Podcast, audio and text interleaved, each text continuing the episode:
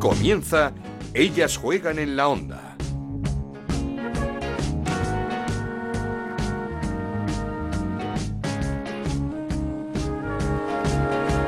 ¿Qué tal? Bienvenidos una semana más a Ellas Juegan, este podcast de Onda Cero en el que hablamos de fútbol femenino. Nos podéis encontrar en ondacero.es y en nuestra cuenta de Twitter en arroba Ellas Juegan OCR. A punto estuvo el Barça de proclamarse campeón de Liga a falta de cinco jornadas para el final. Las azulgrana ganaron de forma contundente al Atlético de Madrid 4-0 con Aitana y Hansen en modo espectacular y con la mala noticia para las rojiblancas esa lesión de Seila García que esperemos no la impida estar en el Mundial. A partir de este momento cualquier tropiezo del Real Madrid convertía al Barcelona en campeón y el equipo blanco ganó pero con muchos apuros en los últimos 10 minutos al Betis 1 a 3. Un Madrid que sigue sacando 3 puntos al Levante en esa lucha por la segunda posición, el Levante que también ganó 3-1 al Villarreal. Por abajo se descuelga el Alavés que se queda colista a cinco puntos de la salvación tras caer en el derby contra el Athletic Club de Bilbao con un gol de Ollane en el último minuto del encuentro.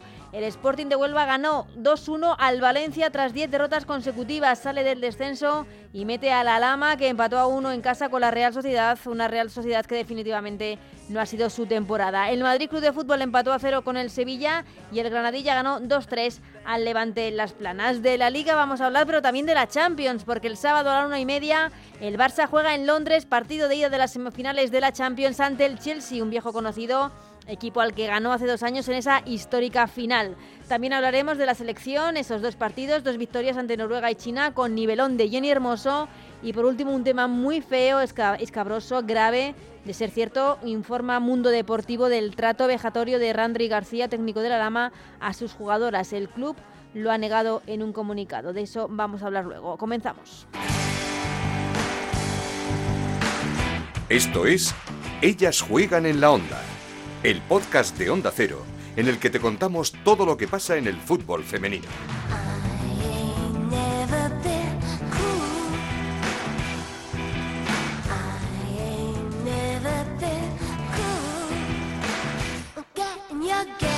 Lo hacemos escuchando a las protagonistas eh, de la semana, del fin de semana de esta jornada en la Liga F. Protagonistas como Paula Fernández, impresionante temporada de la jugadora con el Levante, uno de los equipos que mejor juegan de nuestra liga. Sí, al final siempre nos dice que disfrutemos y que si disfrutamos pues las cosas van, van a salir, porque entrenando se ve que estamos bien, que, que tenemos confianza con el balón y entonces se ve reflejado en el partido. Sí, bueno, siempre que se pueda ayudar al equipo con, con goles, pues bienvenido sea. Creo que tengo que mejorar en ese, en ese aspecto, pero poco a poco. Eh, iremos allí a Madrid a ganar, si no, pues a conseguir lo que, lo que podamos de algún punto, que encarar todos los partidos como si fuera una final hasta el final de, de liga. Todo lo contrario, la Real Sociedad, que definitivamente no ha sido su temporada, esta es Nerea Izaguirre, tras empatar en Murcia. Bueno, un partido duro, ¿no? En un campo difícil, con calor, eh, botón el campo. Las circunstancias no son fáciles para jugar, pero bueno, hemos intentado competir lo máximo posible. Bueno, al final queríamos ganar, hemos estado ahí a punto de marcar el segundo, hemos tenido ocasiones, pero bueno, no, al final empatar, eh, hemos competido yo creo que la primera parte bien, la segunda yo creo que aún mejor, ¿no? Eh, a ellas no, no, han hecho mucho, pero bueno, al final nos ha marcado en la primera parte, yo creo que bueno, hemos ido por el partido, pero no, se ha, no ha podido ser los tres puntos. Ollane hizo el gol de la victoria del Athletic Club de Bilbao ante el Alavés en el último minuto del encuentro. Una victoria muy necesaria para las leonas. Que es un gol que, que vale más que, que, cualquier otro partido, quizás, y, y, sobre todo en el último minuto. Y como bien he dicho, al final hemos estado creyendo hasta el último, hasta el final, y por suerte nos lo hemos podido llevar. Bien, merecíamos ya esta victoria y, y al final, eh, pues para el equipo es un punto positivo para, para afrontar los próximos partidos. Todo lo contrario, el Alavés se descuelga, se queda a cinco puntos de la salvación. Su entrenador Íñigo Juriasti no pierde la fe.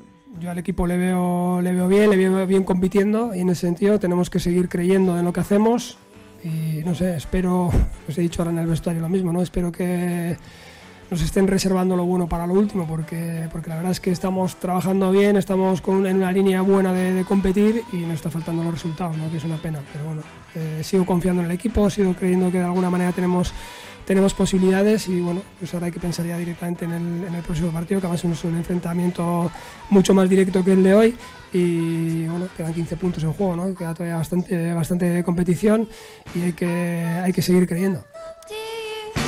Juaristi, entrenador del Alavés, que hablaba de ese partido del próximo fin de semana frente al Levante Las Planas. Ahora sí, turno para la tertulia. Aquí en ellas juegan.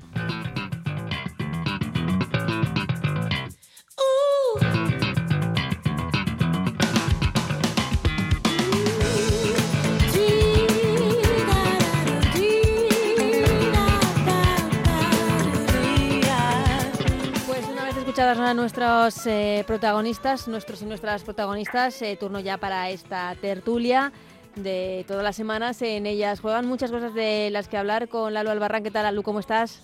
Hola de nuevo. Y con Alejandro Pechi. Hola, Alejandro. ¿Qué tal? Muy buenas, ¿cómo estáis? Bueno, pues nada, aquí eh, viendo cómo el Madrid salvó ese primer match ball del, de, para cantar el alirón del Barça, pero vamos, es cuestión de, de tiempo esto, ¿no, Laulu?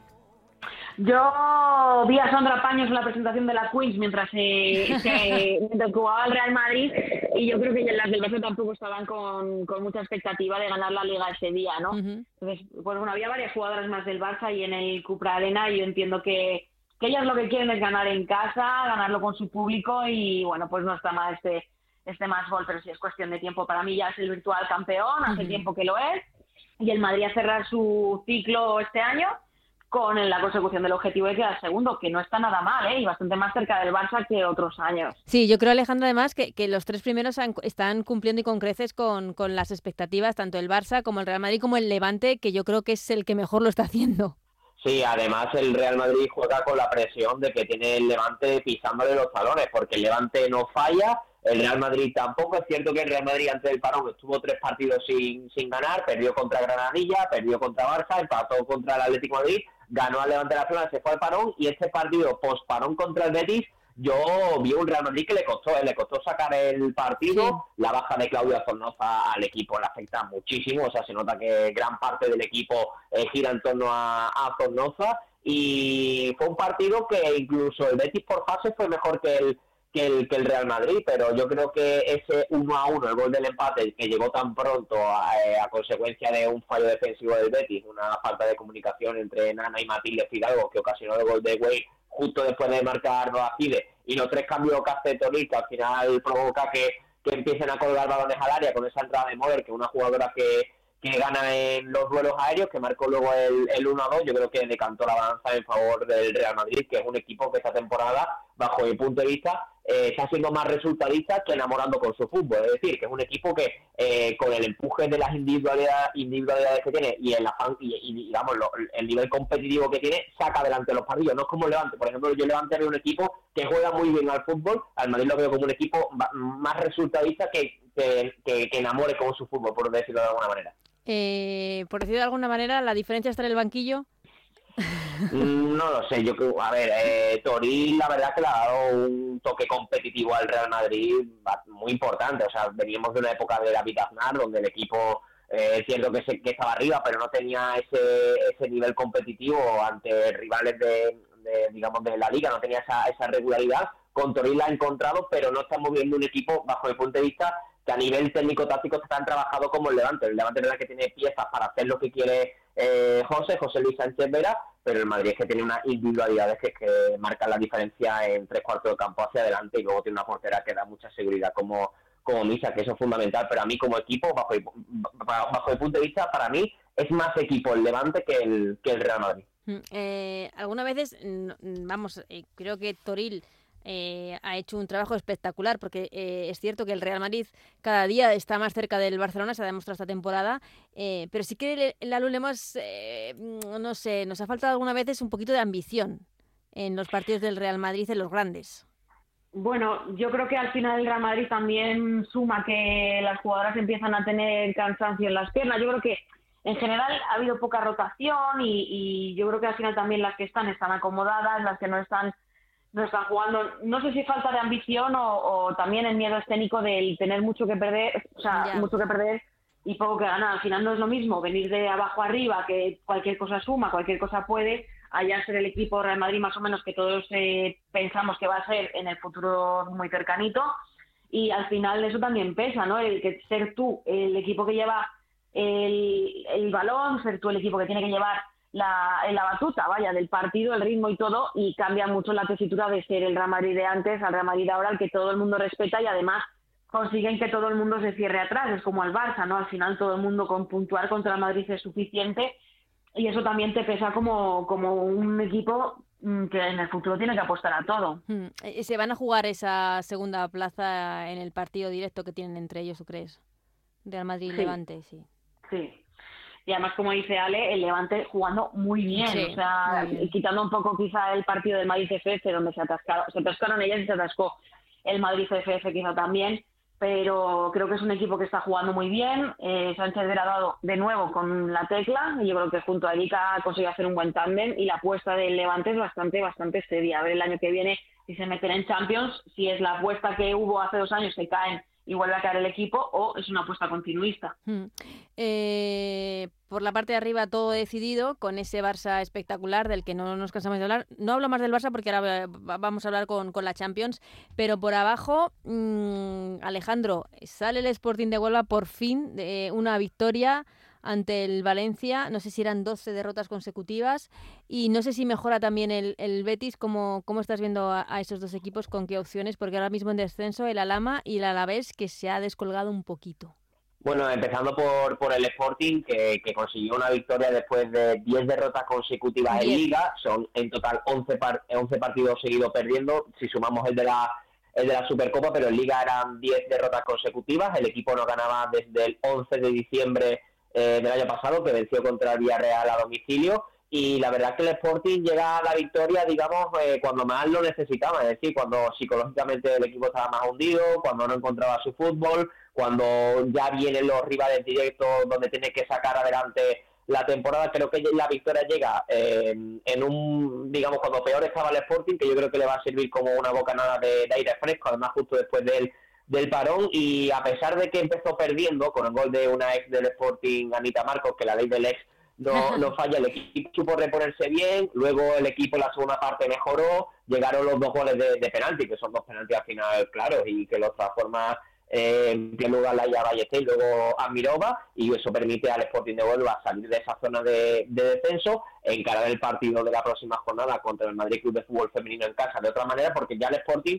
eh, la temporada se la juega en casa, que los tres partidos que tiene en casa son fundamentales, que juega contra tres rivales directos, juega contra Madrid Club de Fútbol Femenino, también lo hace contra Levante Las Planas y si no me equivoco también contra Villarreal, o sea que ahí es donde tiene la temporada el Sporting. El Betis ha mejorado, sobre todo a nivel defensivo, creo que ha dado un paso adelante el equipo, a nivel ofensivo le siguen faltando cosas porque lo que le faltan ba- bajo mi punto de vista son piezas en, en ataque y atrás lo- el equipo ha conseguido solidez, que era algo que le faltaba con, con Francis, Gerardo ha logrado cortar esa sangría de, de goles y ya se está viendo un Betis que es capaz de competir contra cualquier rival, que compitió contra el Real Madrid a pesar de la derrota, que compitió contra la Real Sociedad, que había que estudiar el caso de la Real Sociedad porque volvió a pinchar, solo ha Sí. ganado un partido de los últimos nueve en Liga, que es un balance bastante pobre para un equipo que el año pasado quedó segundo, no lo olvidemos, y luego por la zona baja a la vez lo veo muy muy mal, después de esa victoria contra Athletic Club, además en el último minuto, el Alama que pelea pero no termina de salir de ahí, que del Alama también había que hablar con lo que ha pasado ahora con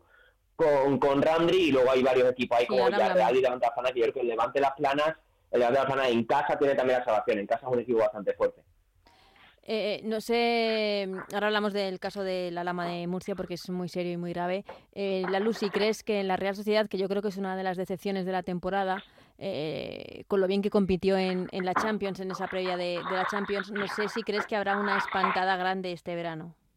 Bueno, hay muchas piezas por renovar, ¿no? Yo creo que todos los ojos están puestos también en Nereis Aguirre, que es la gran pieza angular que termina contrato. Ya era mucho la, mucho la, el rumor que indicaba que a final de temporada iba a abandonar la, la entidad y habrá que renovarse. Yo creo que la Real Sociedad ha destacado siempre por buenos fichajes, que no conocíamos nadie, pero que los conseguía sacar adelante y yo creo que le va a tocar de nuevo rehacer el equipo.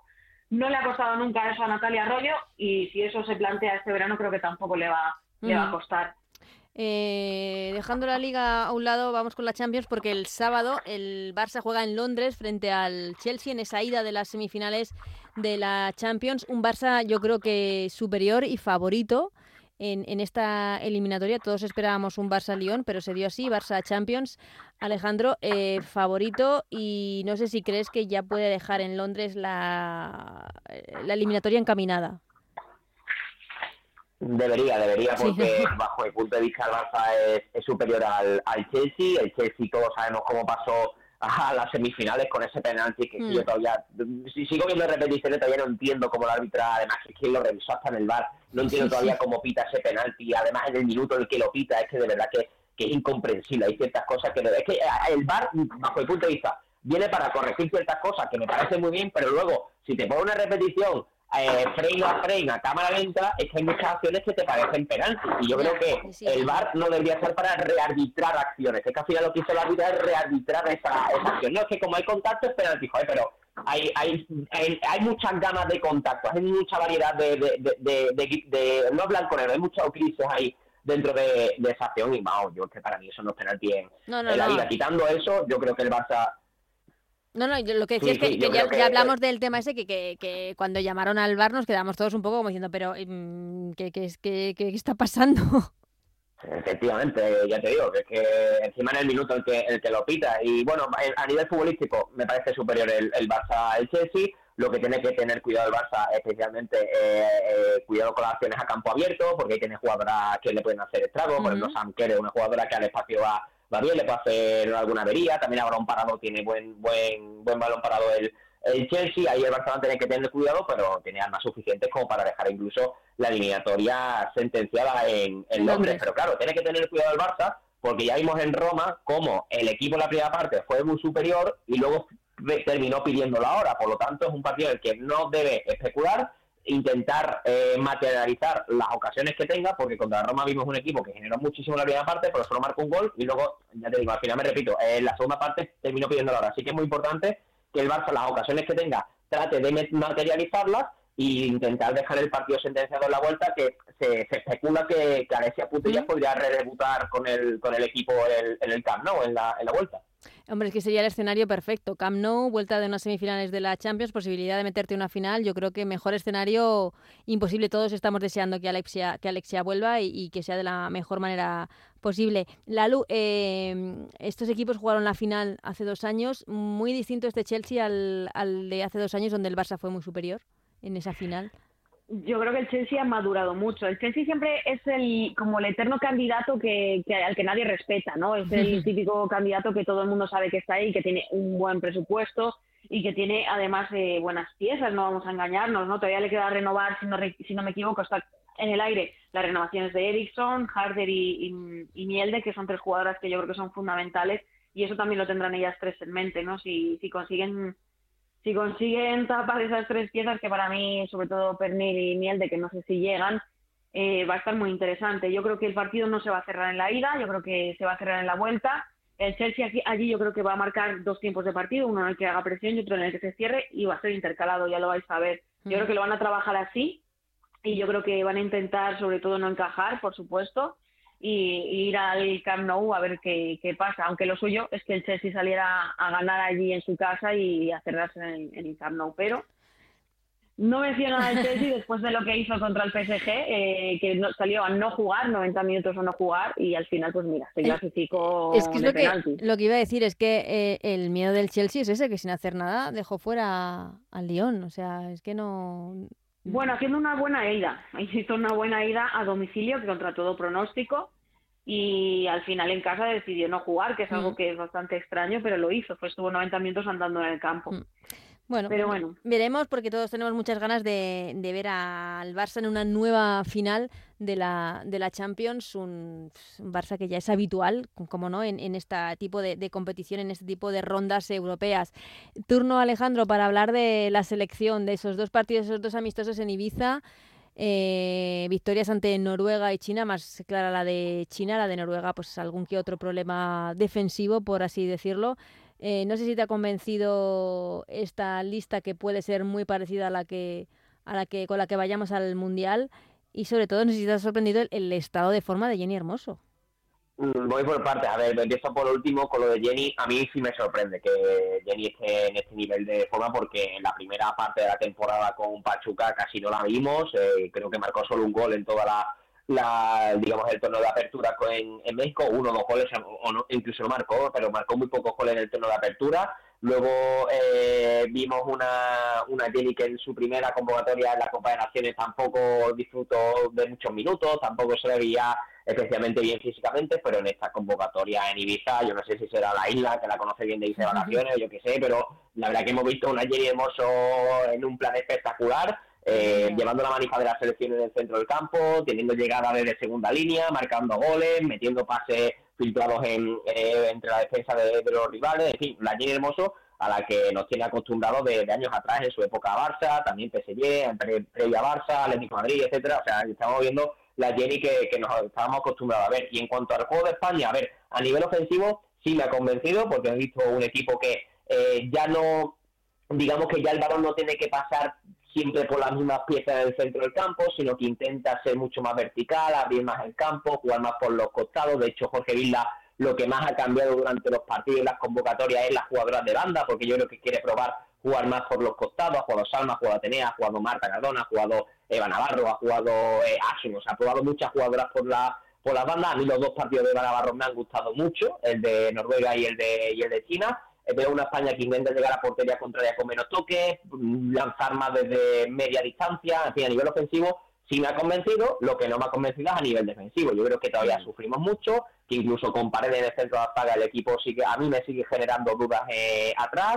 Eh, lógicamente la mano derecha, si no la perdemos, eh, sin Mapi León también perdemos en el centro de, la saga. Eh, la verdad que el equipo al espacio sufre bastante. China te llega dos o tres veces y casi te marca goles. Noruega te, te llega dos veces y te marca dos goles. O sea, a nivel defensivo es lo que me preocupa de, de esta España. Y la lista, a ver, la lista del todo, pues hay cosas que sí me convencen y cosas que no. Eh, sabiendo las que no, no pueden ir, pues yo creo que de lo mejorcito con lo que podemos ir al, al Mundial, con lo, con lo que tenemos y a extensa también de cuánto tiene Sheila García de lesión, porque hemos conocido la noticia que tiene una rotura parcial del tendón rotuliano, que se hizo de pasada jornada contra el Barça, así que veremos también si Sheila llega o no y en qué estado llega, porque de laterales derecha vamos cortas. Vamos muy justos. Lalu, eh, eh, Bilda, Jorge Bilda en, la última rueda de prensa dijo que la lista no estaba cerrada, no sé si eso deja algún tipo de esperanza a las 15, y que el objetivo era hacer historia, pero eso es, era, queda, como muy genérico, ¿no? Ese objetivo. Mm. Siempre es como, tiene como, como cinco frases estándar, ¿no? Y ese día tocaba esa, ¿no?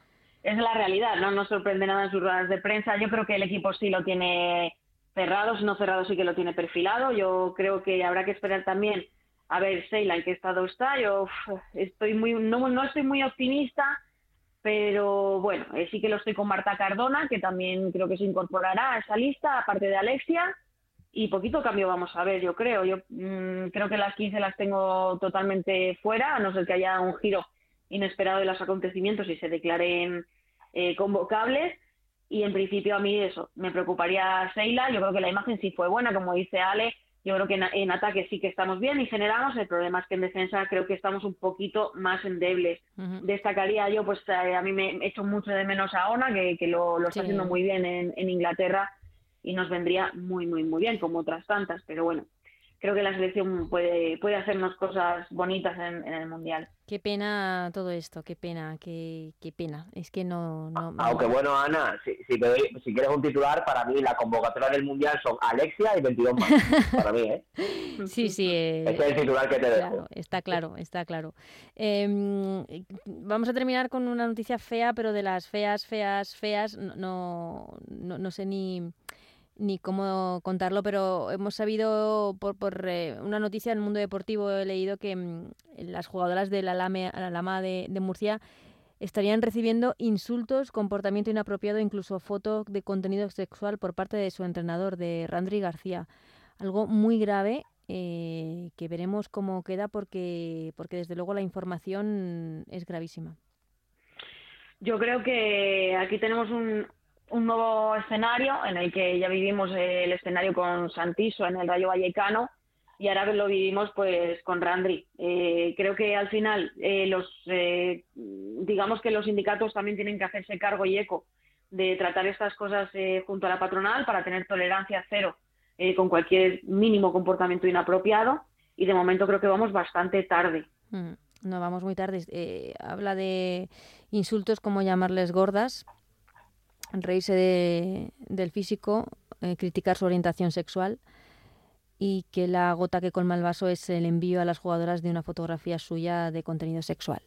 No sé. a, mí, a mí esto me parece ruin, me parece asqueroso y me parece muy grave eh, de, confirmarse esta noticia y espero pronto que haya que haya mm, respuesta por parte del club, un comunicado eh, explicando y aclarando todo lo que ha pasado. También quiero ir a la, oír a las jugadoras que, que, están supuestamente recibiendo este trato y sí, la verdad que está en manos de, de los sindicatos, está en manos de, de FootPro y que lo va lo que lo, va a tratar con el SSD y espero que haya respuesta pronto por parte de las partes porque esto de, de ser así Randy tiene que, si no lo han echado, ya van tarde, sinceramente. Claro, eh, hay que confirmar esa, esa información, evidentemente. El, club está tardando ya en, en, emitir un comunicado de una parte o de otra.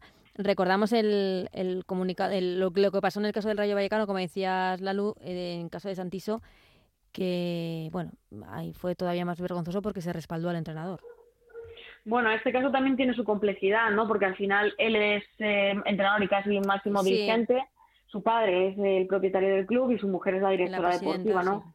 Es muy complicado un tema donde todo es como tuyo. Entonces, por eso eh, yo haría un llamamiento a los sindicatos porque creo que son los que tienen que tomar medidas pues eh, es feo acabar con, con, este tema, pero es algo que, que, está pasando, que se ha denunciado y que si de ser así, por supuesto, toda nuestra fuerza y todo nuestro cariño y todo nuestro respeto a las jugadoras de la Lama de Murcia, porque si está pasando esto, no, no, no nos queremos poner en su piel por, por la temporada que, que están pasando y, y, que, por supuesto, que solo se solucione cuanto, cuanto antes.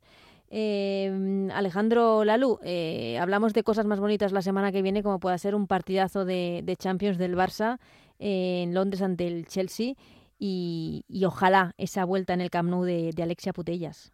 Todos con Alexia, seguro. Pues sí, pues sí, esperemos hablar de cosas más bonitas y a ver si puede ver ya a Alexia, que todos tenemos muchas ganas de verla jugar.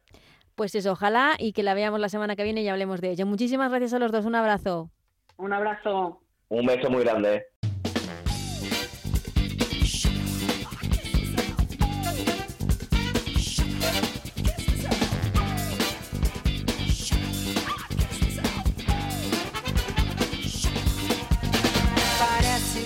Pues hasta aquí el programa de esta semana. Nos vamos, pero antes os dejamos con el menú del fin de semana de Champions y de Liga, porque recordemos el sábado a la una y media de la tarde tenemos partidazo de Champions, ida de las semifinales en Londres, Chelsea-Barcelona y el fin de semana pues la jornada de liga sin ese partido entre el Barça y el Sevilla que ha sido trasladado al 6 de mayo.